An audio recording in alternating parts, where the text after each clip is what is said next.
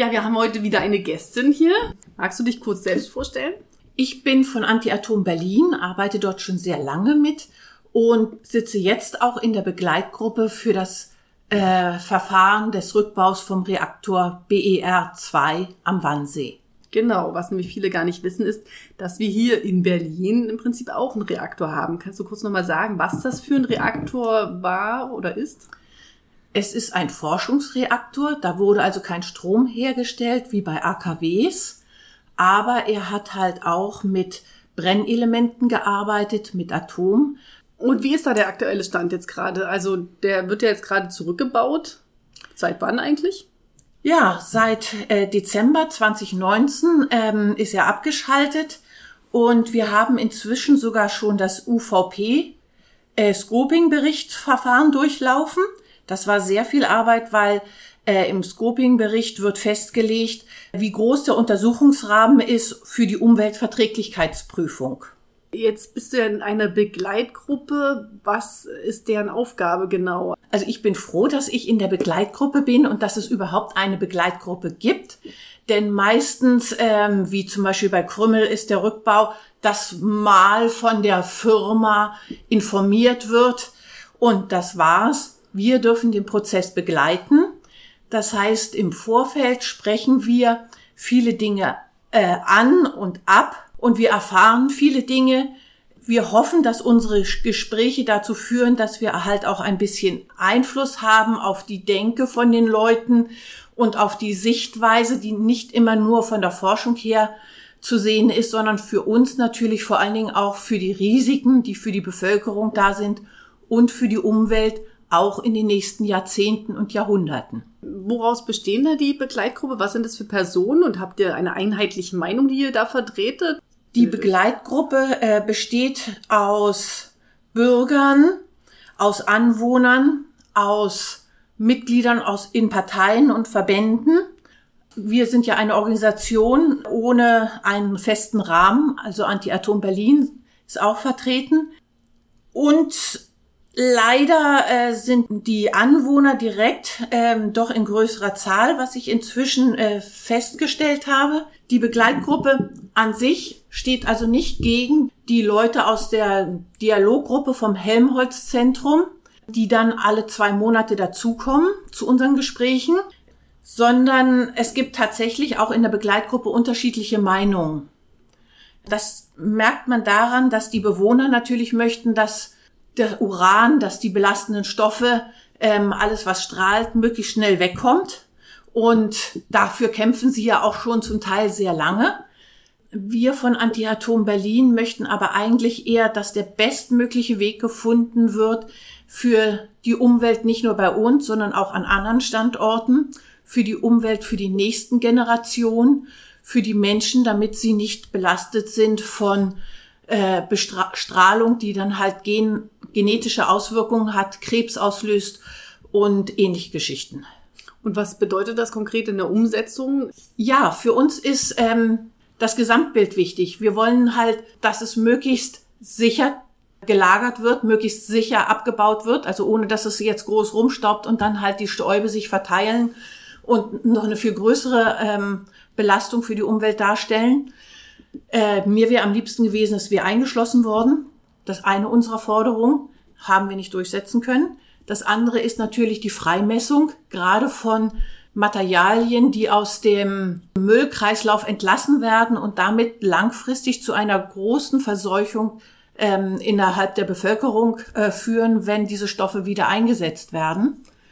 Und da haben wir wirklich einen sehr großen äh, Fortschritt gehabt äh, weil sich das Helmholtz-Zentrum dazu äh, verpflichtet hat, die radioaktiven Stoffe, die immer noch zum kleinen Teil halt radioaktiv sind, aber gesetzmäßig als freigemessen, als frei zur Verfügung stehen, die wollen sie bei ihren nächsten Bauarbeiten dann in die äh, Schüttung mit reinnehmen, den Beton, so dass der eben nicht auf eine Deponie muss und nicht im Straßenbau oder sonst wo verwendet wird. Jetzt ist ja die Genehmigung erteilt worden die, die Sachen äh, aus dem äh, Reaktor in Wannsee wegzutransportieren. Wo soll das Ganze hin? Naja, äh, was da wegtransportiert werden soll, das sind nicht benutzte Brennstäbe. Das heißt, diese Brennstäbe sollen da wieder hin, wo sie hergekommen sind, ähm, zu dem Erzeuger, dem Produzenten. Diese Brennstäbe sind, da sie noch nicht benutzt worden sind, also noch nicht eingesetzt worden sind, äh, im Rahmen der Betriebsgenehmigung hergebracht worden und sollen jetzt im Rahmen der Betriebsgenehmigung auch wieder zurückgebracht werden. Das ist noch nicht im Rahmen der Rückbaugenehmigung, denn die ist ja noch nicht erteilt worden. Deswegen haben wir ja auch immer ähm, protestiert äh, vorm, vorm Helmholtz-Zentrum, äh, dass das Ding geschlossen wird, äh, eben weil bei der Benutzung immer weitere Stoffe entstehen, die schädlich sind. Und ähm, das haben wir auch in der Begleitgruppe äh, ziemlich deutlich gesagt, dass durch die Weiternutzung der atomaren Brennstäbe entsteht an anderer Stelle dann Atommüll. Die, und für Atommüll gibt es bisher noch kein Endlager. Die Gefahr der Nutzung wegen Aufrechterhaltung der Technologie, überhaupt der Atomenergie, ist vor allen Dingen für die militärische Option sehr wichtig und spielt eine große Rolle so dass halt auch U-Boote äh, mit ganz leisem Antrieb gebaut werden können. Das wäre alles nicht möglich, ähm, wenn es nicht auch diese Euratom-Finanzierung gäbe. Also Euratom äh, unterstützt enorm die Forschung und den Erhalt von dieser Technologie und jetzt sogar auch in vielen Bereichen äh, dass neue AKWs gebaut werden können und gefördert werden dürfen von staatlichen Mitteln in unseren Nachbarländern. Euratom gehört absolut abgeschafft. Es müssten die Gelder, die da in den Topf zwangsweise von allen Ländern äh, reinkommen, die in der EU sind, müssten umgenutzt werden da, äh, für Erneuerbare, für eine Energiewende und nicht noch für diese veraltete Technik, die nur Schaden und Unglück den Menschen bringt. Euratom ist ja letztendlich, hattest du ja gerade gesagt, es geht darum, Atomwaffenforschung weiter zu betreiben.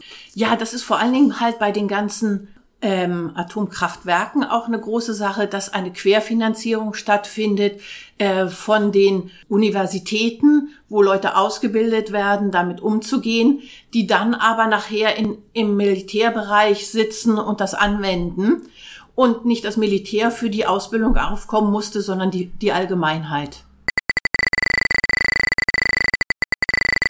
Ich wollte noch sagen, dass Uran halt einfach ähm, schon beim Abbau verursacht es äh, Umweltschäden und schädigt die Menschen, gerade zum Beispiel in Namibia, äh, wo viele Transporte uns über Hamburg erreichen.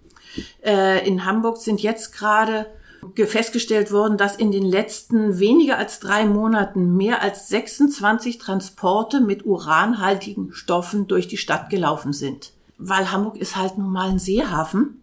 Und ich bin froh, dass es bei uns halt die letzte Sendung gewesen ist. Was nachher noch transportiert werden muss, das sind natürlich die Rückbauprodukte, die dann äh, entweder aufbereitet werden müssen, damit sie dann hinterher bei uns gelagert werden. Das sind also nochmal Transporte, die anstehen aber auch die Transporte äh, zu den Orten, wo nachher die Endlagerung stattfinden soll. Das heißt, für uns ist äh, ein großes Problem natürlich Schacht Konrad und Ahaus. Da kommen die dann hin sozusagen.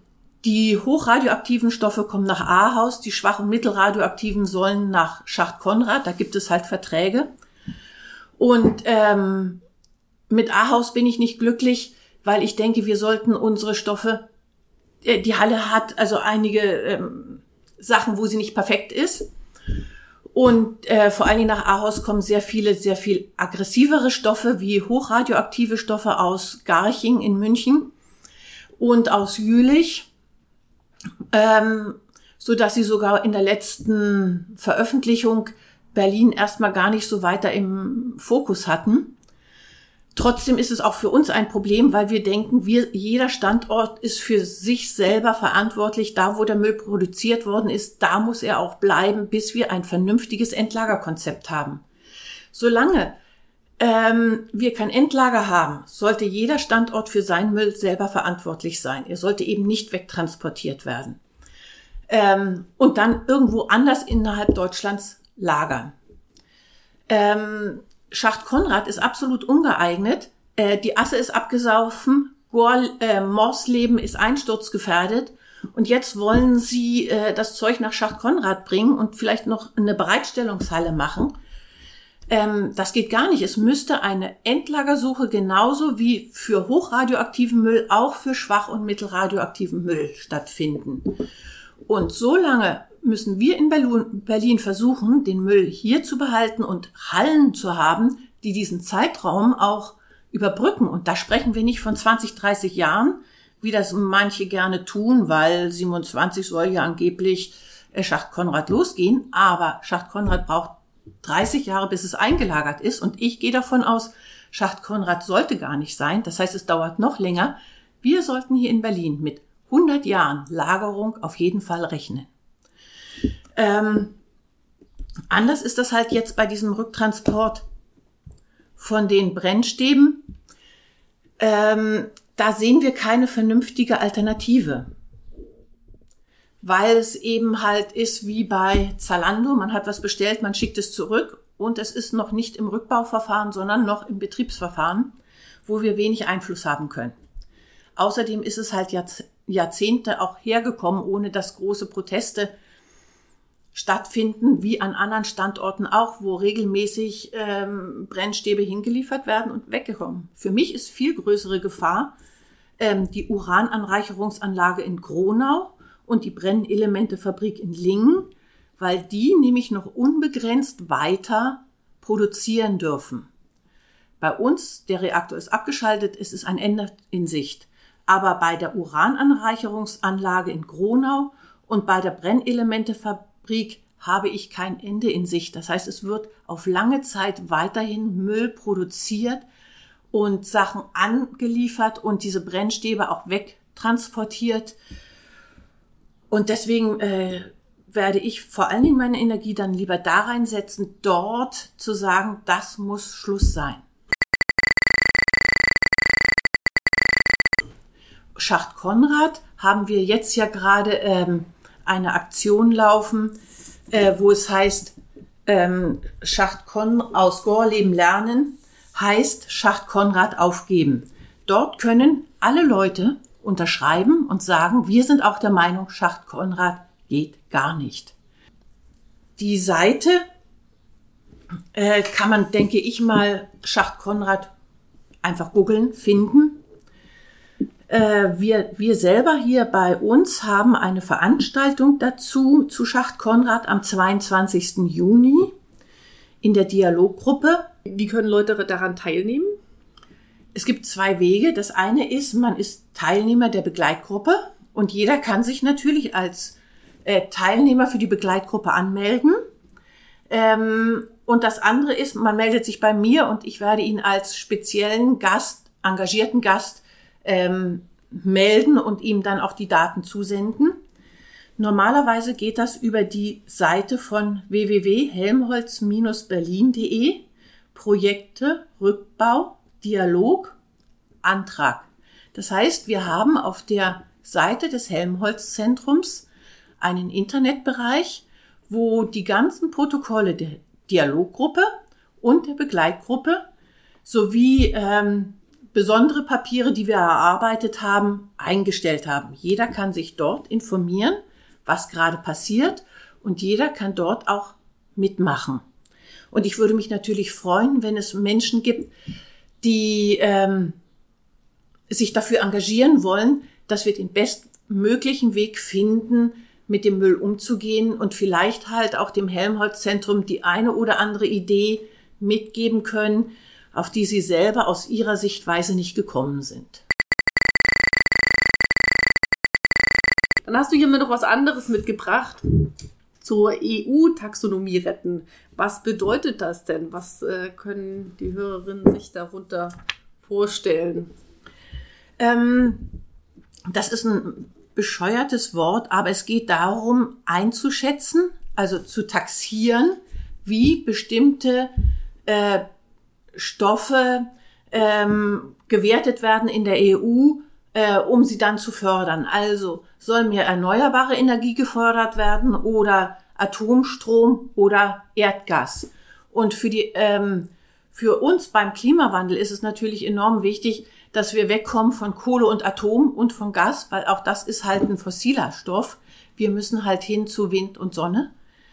Und ähm, deswegen ähm, öffnet es auf EU-Ebene Tür und Tor, dass neue Atomkraftwerke gebaut werden, dass es Förderung gibt, dass es ähm, weniger harte Abgabenzahlen gezahlt werden muss. Und es gibt auch von, von vielen Gruppen aus dem ähm, Klimawandel äh, Aktionen dazu, äh, weil halt demnächst diese ähm, Festlegung der Bewertung der einzelnen Stoffe äh, ansteht. Und das wird noch diesen Monat passieren. Und schaut mal in, in eure Seiten. Wir machen eine Aktion am 18.06. um 11 Uhr am Brandenburger Tor. Also wir, das heißt ähm, die Naturfreunde Berlin, ausgestrahlt, aber auch bundesweit weitere Aktionen in Hamburg und München. Und ähm, wir sagen halt, äh, kommt zu der Aktion Double Trouble EU-Taxonomie retten, kein Ökolabel für Gas und Atom. Wenn äh, Leute Interesse haben, sich noch weiter über zum Beispiel eure Arbeit zu informieren oder weiterführende Links haben wollen, vielleicht auch zu euch Kontakt aufnehmen wollen, wie finden sie euch? Äh, Anti-Atom Berlin hat eine Internetseite, Anti-Atom Berlin. Dann im Kontaktformular die Frage rein äh, tun. Wir werden sie beantworten. Ansonsten schaut auf unserer Seite oder aber auch auf der Seite Bündnis Berlin Potsdam, wann sie dicht machen, sage ich immer.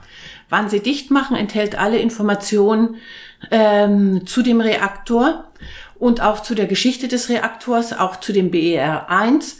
Ähm, es ist halt von Seite der betroffenen Bürger sehr stark und enthält nicht immer äh, die Meinung von Anti-Atom Berlin.